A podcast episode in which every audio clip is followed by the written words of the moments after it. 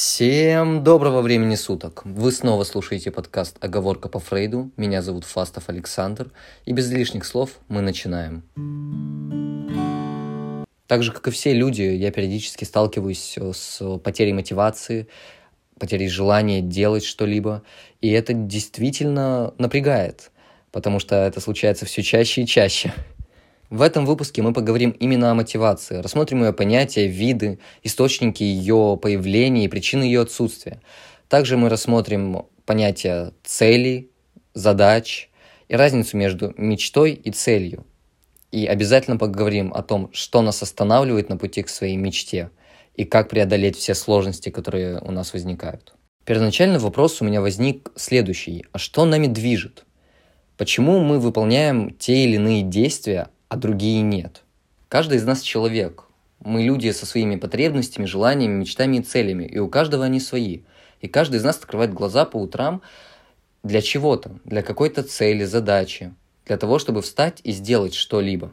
Некоторые могут подумать про себя, что им ничего не нужно, ими ничего не движет, и вообще они могут обойтись без всего. Но это не совсем так. Помимо желания учиться и познавать новое, путешествовать, читать, развлекаться, и помимо потребностей в общении, любви, внимании окружающих, которыми мы можем пренебречь или без которых мы можем прожить, а, есть базовые потребности, и без них мы не можем существовать. Невзирая на апатию, усталость или депрессию, мы обязаны удовлетворять эти потребности, иначе мы попросту умрем. К таким базовым потребностям мы можем отнести потребности в пище, в воде, сне, жилище, мускульной активности. Потребности этого уровня называют основными, физиологическими, иногда первичными или базовыми. На мой взгляд, самый яркий пример разделения человеческих потребностей создал Абрахам Маслоу в своей пирамиде. Согласно Маслоу, человеческие потребности имеют уровни от более простых к более высоким. И стремление к более высоким потребностям, как правило, возможно и возникает только после удовлетворения потребностей более низкого порядка. Изначально в пирамиде Маслоу было пять уровней человеческих потребностей. На первом уровне находились базовые физиологические потребности, о которых мы говорили немного ранее. Это пища, вода, сон и тому подобное. На втором уровне расположилась потребность безопасности. В нее входит стабильность, порядок, зависимость, защита, свобода от страха, тревоги и хаоса. На третьем уровне находится потребность в любви и принадлежности. К этому относится семья, дружба, свой круг общения. Четвертый уровень потребностей – это потребности в уважении и признании – Уважаю себе я, уважают меня другие. Я известен и нужен. Я достигаю, у меня есть престиж, репутация, статус, слава. На пятом уровне находится потребность в самоактуализации. Это развитие способностей. Человек должен заниматься тем, чем хочет заниматься, тем, к чему у него есть склонности и способности. Все верно, изначально в пирамиде Маслоу были всего эти пять потребностей, но позже в других работах Маслоу добавил еще два уровня. Уровень познавательных способностей и уровень эстетических потребностей. Немного ранее я говорил о том, что согласно Маслоу устремление к более высоким потребностям возможно только при удовлетворении потребностей более низкого уровня. И это утверждение верно. Ведь будучи замерзшими, голодными и чувствуя себя в опасности, мы не будем думать о самоактуализации или об уважении мнения других людей. Мы будем думать о том, где найти еду, где переночевать и как себя защитить. Теперь давайте перейдем непосредственно к самой мотивации – мы часто слышим это слово. Мотивационные видео, книги, цитаты и так далее. Слово «мотивация» в простонародном обиходе как бы означает что-то, что дает нам ресурсы для достижения наших целей, которые мы сами себе ставим. Но давайте обсудим, что такое мотивация с точки зрения психологии. Для понимания мотивации нам понадобится три понятия. Мотивация, мотив и цель. Мотивация, по своей сути, это набор мотивов. То есть мотивация является конструктором, состоящим из мотивов но также содержит в себе их взаимоотношения и влияние. Ведь у мотивов есть иерархия. Какие-то для нас важнее, какими-то мы можем пренебречь. Другие же оказывают влияние на третьи и так далее. Теперь давайте разберемся с мотивом. Мотив – это определенная потребность. То есть у нас есть некие потребности, базовые нужды нашего организма и сознания. Например, жажда или потребность в общении. А низкая удовлетворенность этих нужд вызывает чувство потребности. Именно в этот момент потребность опредмечивается. Ведь когда мы хотим пить, мы думаем о воде, о предмете. Наш мозг выбрал конкретный предмет, который удовлетворит нашу потребность. Но сначала, когда потребность еще не сильная, мы не думаем о конкретном предмете. Мы просто хотим воды. А когда жажда становится сильнее, мы конкретизируем абстрактный предмет до чего-то реального, то есть создаем цель. Теперь поговорим о формировании непосредственно цели. Мотивация и мотив не осознаются человеком, он лишь чувствует их влияние на себя. А цель осознанна, так как это требуется для удовлетворения потребности. Цель – это конкретная осознаваемая вещь или явление, к которой стремится человек. Приведем пример. Если потребность утолить жажду, тогда нашим мотивом будет выпить воды, а цель наша – конкретная бутылка с водой. Цель формируется именно в тот момент, когда потребность усиляется до того уровня, при котором требуется ее удовлетворение. Теперь, разобравшись с понятиями мотивация, мотив и цель, давайте перейдем к видам мотивации. Выделяют внутреннюю и внешнюю мотивацию. Внутренняя мотивация связана с получением удовлетворения от уже имеющегося объекта или выполняемой деятельности. Внутренняя мотивация появляется в виде интереса. Будучи заинтересованным в чем-либо, человек легко мотивируется и не испытывает сложности при работе с объектом интереса и не требует вознаграждения. В это же время внешняя мотивация обусловлена различными внешними обстоятельствами. Внешняя мотивация может быть положительной, как стремление к успеху, так и отрицательной, избегание неудачи. Из чего же собрана мотивация? Она как процесс состоит из шести основных стадий. Первый этап – это возникновение потребностей. Потребность появляется как ощущение нехватки чего-либо или чувство неудовлетворенности чем-либо. Большинство потребностей не требуют их безотлагательного разрешения, но некоторые должны быть удовлетворены как можно быстрее. Вторым этапом является поиск путей устранения потребностей. Постоянное чувство неудовлетворенности, нужды в чем-либо негативно отражается на человеке. Возникшая потребность должна быть устранена одним из доступных человеку способов. Либо полным удовлетворением, либо подавлением, возможно заменой или переключением на другие потребности. Третий этап – это определение цели и действия. Для устранения потребности человек должен знать, какие средства он должен для этого использовать и какой результат его ждет в итоге. На четвертом этапе человек осуществляет действия. Некоторые потребности требуют определенных затрат, как материальных, так и моральных, на их удовлетворение. Потребности могут меняться с течением времени, однако они редко удовлетворяются сами по себе. Пятым этапом является получение вознаграждения за осуществленные человеком действия. На этом этапе человек уже соотносит полученный результат со своими представлениями о нем. Вознаграждения могут выступать как простое устранение негативного эффекта проблемы, так и возникновение позитивных эмоций, к примеру, при покупке предмета, о котором человек так давно мечтал. И шестой последний этап – это устранение потребности. В случае получения необходимого результата потребность исчезает навсегда или на некоторое время. Есть два фактора, которые могут очень негативно повлиять на мотивационный процесс. Первый фактор – это смешанность мотивов. Очень часто на человека воздействует целый ряд мотивов, и определить, который из них ведущий, оказывается достаточно сложно. К примеру, мы часто ловим себя на мысли, что нам хочется что-то скушать, но не всегда мы можем определить, чего именно нам хочется. Второй же фактор – это различие мотивационных структур у разных людей. Одни люди легко подавляют свои потребности, в то время как другие не в состоянии ни разрешить свои проблемы, ни подавить потребность в их решении. Можно также говорить и о рабочей мотивации. У одних людей жажда выполнять работы развита лучше, чем у остальных. На мотивационную структуру влияет и общее количество мотивов. При небольшом их количестве или слабости мотивов человеку легче выделить один из них и заняться его удовлетворением – при большом количестве разнообразных мотивов или потребностей человеку гораздо сложнее сделать свой выбор и разрешить проблему. Давайте немножко отойдем от темы. Я хотел бы с вами поделиться теорией ожиданий. Автор данной теории, канадский ученый Виктор Врум, утверждал, что индивиды имеют тенденцию действовать так или иначе, исходя из своих ожиданий, что за ими действиями последует вознаграждение. В рамках теории Врум рассматривает ожидания как оценку человеком вероятности определенного события. Оно измеряется человеком с помощью значения от нуля, в случае абсолютной уверенности, что человек не выполнит задачу и не получит ожидаемого результата, до единицы, если человек абсолютно уверен в том, что то или иное событие наступит. Данная теория не совсем входит в круг информации по теме мотивации, но все же я решил, что она достаточно интересна, чтобы поделиться с вами. Теперь вернемся к теме нашего выпуска. Разница между мечтами, целями и задачами. В чем же она?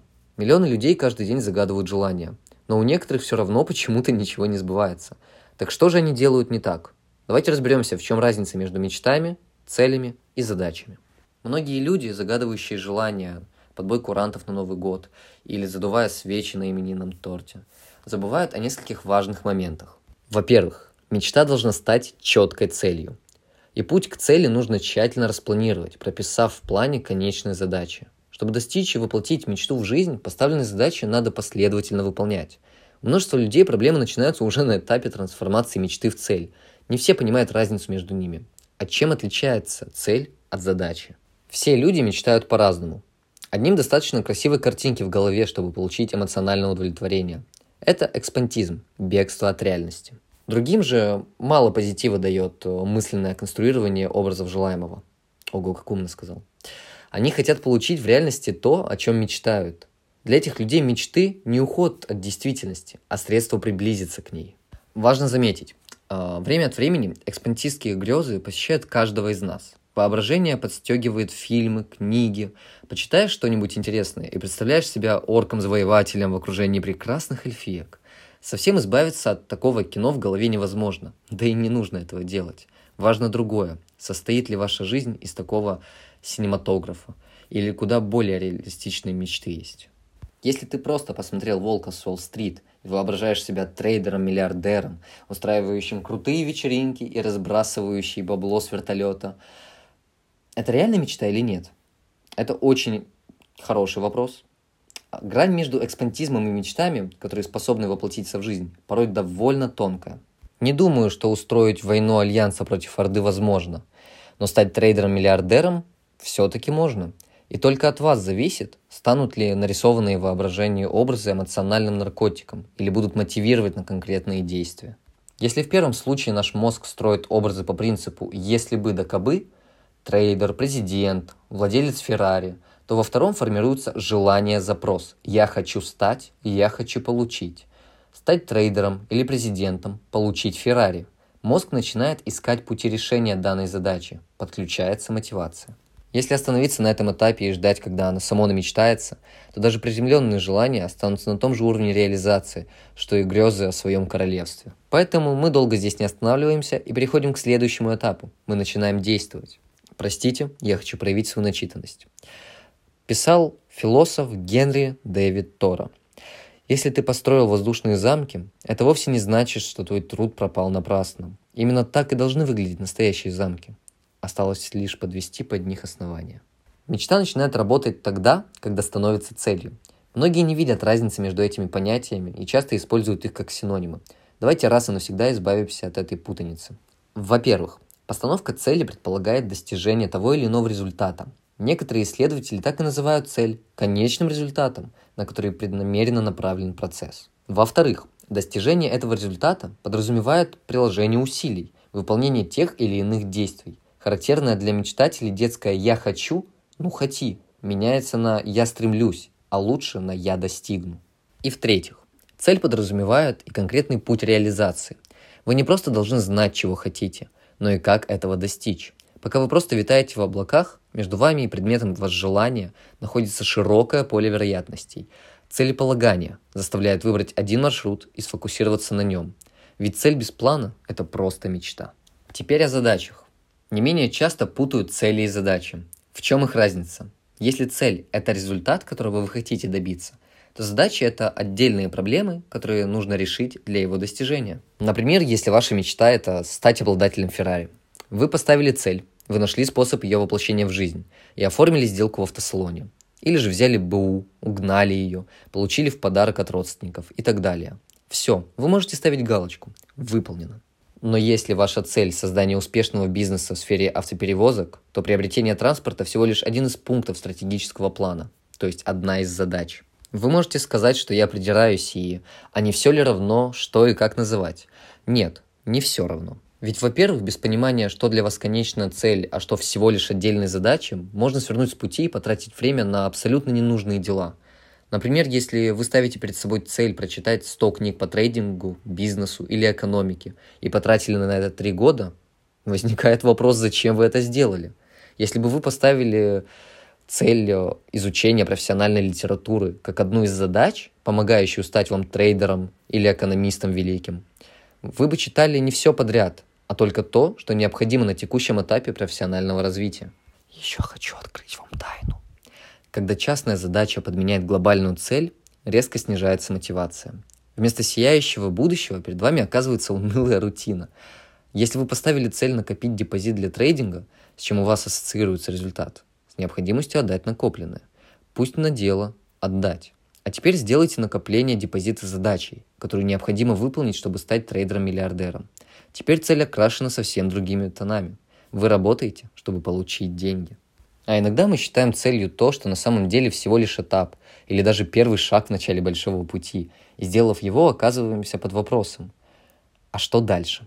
Например, наша цель поступить в ВУЗ. Отлично, мы поступили. А теперь что делать? Ну, наверное, нужно его закончить. Вот так и пополняется армия несчастных людей, которые зачем-то получили нелюбимую профессию и не видят перспективы, и тупо плывут по течению. Нам же с вами это не подходит. Постановка задач ступеней помогает справиться со страхом перед высотами. Это как контрольные точки в видеоиграх. Отдельные задачи выполнять не так уж сложно, значит надо всего лишь выполнить их все. Четкое понимание, какие задачи надо решить, и выделение конкретных сроков на каждую помогает приблизиться к цели. Без определения задач этапов ваш Эверест будет покорен когда-нибудь. И в отличие от конечной цели, на которой вы сфокусированы, список задач по ходу продвижения к ней может меняться – это позволяет корректировать тактику и действовать более гибко. Остался лишь один вопрос. Что нас останавливает? Почему у всех у нас все еще нет Феррари? Мотивация помогает нам достигать наших целей и задач. Но оставаться всегда мотивированным достаточно трудным, потому что это требует сознательных усилий. Мысли о прошлом и будущем периодически возвращаются к нам, мешая нам концентрироваться на настоящем и не переживать по поводу вещей, которых нельзя изменить. Мотивацию приобрести намного легче, чем удержать. Для того, чтобы настроиться на деятельность, иногда достаточно и нескольких минут. А вот удержать мотивацию на протяжении долгого времени невероятно сложно. Есть три причины, по которым мы теряем мотивацию. Первая – это недостаток уверенности. Если нет веры в то, что можно достичь цели, то какой вообще смысл стараться? Вторая причина – это недостаток фокуса. Если непонятно, чего именно нужно достичь, то как понять, что делать-то? Что вообще нужно? И третья причина – это недостаток направления. Если не знать, что конкретно делать, то как можно мотивировать себя на совершение? Давайте поговорим о том, как можно изменить ситуацию. Первая проблема. Давайте разберемся с ней. Как повысить уверенность в себе? Возможно, что неуверенность – это самый главный враг мотивации. Когда это случается с вами, концентрируйтесь на том, что действительно хотите, осознавая, что уже имеете в своей жизни. Понимать, что на данный момент есть крыша над головой, вода и еда, близкие люди – это уже половина решения проблемы. Теперь нужно думать над тем, как достичь большего, не зацикливаясь на прошлых ошибках и неудачах. Ведь именно мысли о темном прошлом подрывают уверенность в себе. Попробуйте вдохновляться успехами других людей или компаний, а не завидовать им. Как только появляется зависть, с ней развивается и синдром жертвы. Вы начинаете думать, что чем-то хуже других, и концентрируетесь на том, чтобы принизить заслугу других в то время как получать вдохновление от успехов великих – отличный способ выработать мотивацию и понять, что всего можно достичь при правильном мышлении и работе над собой. Попробуйте следующее. Создайте несколько списков своих сильных сторон, прошлых успехов, благодарности за конкретные вещи и моменты в настоящем. Делайте то, что точно умеете делать. Это настроит вас на позитивное и проактивное мышление и не позволит думать о негативе. Как же создать ощутимый фокус? Как часто вы концентрируетесь на том, чего не хотите, вместо того, чтобы думать о том, чего же вы хотите? Обычно мы мыслим с точки зрения страха. Мы боимся бедности, одиночества или неуважения. Проблема такого мышления в том, что во время него не возникает желания действовать, а только обороняться. Соответственно, о мотивации не может быть и речи. Боязнь быть бедным приводит к тому, что человек не предпринимает вообще никаких усилий и вынуждает себя смириться с положением дел – Создание плана того, как стать богатым, может быть и не сделает вас таковым, но заставит сфокусироваться на возможностях, а не на страхе. Это позволит думать о самообучении, приобретении навыков и улучшении себя. Гарантии никто вам не даст, но шансы повысятся многократно. К тому же вы начнете заниматься правильными вещами и не будете тратить время и силы на ненужные дела и мысли. Но что с последней проблемой? Как выработать направление? Вы выбираете направление, в котором будете двигаться – если фокус означает выбрать конечную цель, то направление – это стратегия на каждый день для того, чтобы ее достичь. Отсутствие направления напрочь убивает мотивацию, потому что непонимание, каким будет следующий шаг, ведет к прокрастинации. Типичным примером будет человек, решивший заняться своим блогам и большую часть времени посвящать чтению блогов других людей. Это важный процесс. Однако наступает момент, когда такое чтение приносит только вред и является оправданием для лени. Поэтому в первую очередь нужно определить деятельность, которая приведет к успеху. Причем главное – замечать, какие шаги работают, а какие нет, и анализировать почему. Если вы чувствуете, что мотивация начинает исчезать, нужно создать план действий, исходя из общей картины, и знать, какой шаг будет первым. Немаловажно и то, чтобы знать, как именно его нужно исполнять. Мотивированные люди часто получают удовольствие от самого процесса, держа в голове мысли о том, зачем они делают то, что делают. Из каких бы шагов ни состоял ваш план, всегда думайте о смысле каждого шага. Помните, что мотивация будет уходить время от времени. Это неизбежный процесс, но дисциплина и сила воли помогут ее вернуть. На этом моя своеобразная лекция по мотивации и пути к мечте заканчивается. Спасибо, что дослушали этот подкаст до конца. Я надеюсь, что информация была вам интересна и вы подметили для себя что-то важное. На этом я с вами прощаюсь. С вами был Фастов Александр. Вы слушали подкаст «Оговорка по Фрейду». До новых встреч! thank you